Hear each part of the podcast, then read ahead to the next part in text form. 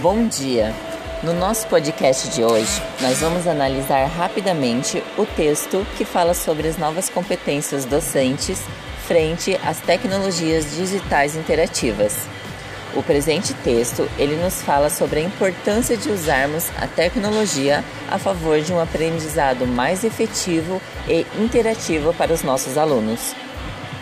Contudo, infelizmente muitos docentes, eles se sentem ameaçados pelas tecnologias e até acreditam que podem ser substituídos por elas ou ter a sua importância diminuída.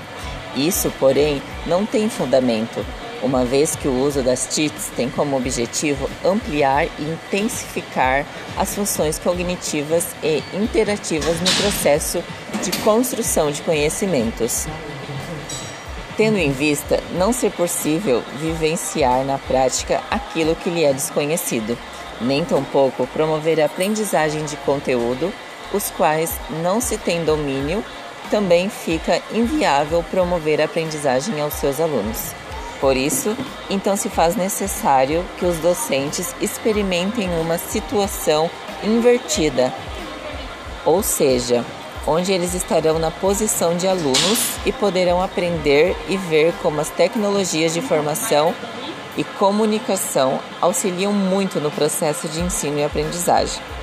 O acesso à tecnologia de programa de formação de professores podem contribuir exponencialmente para que você se sinta mais confiável e preparado para fazer o uso didático dessas tecnologias.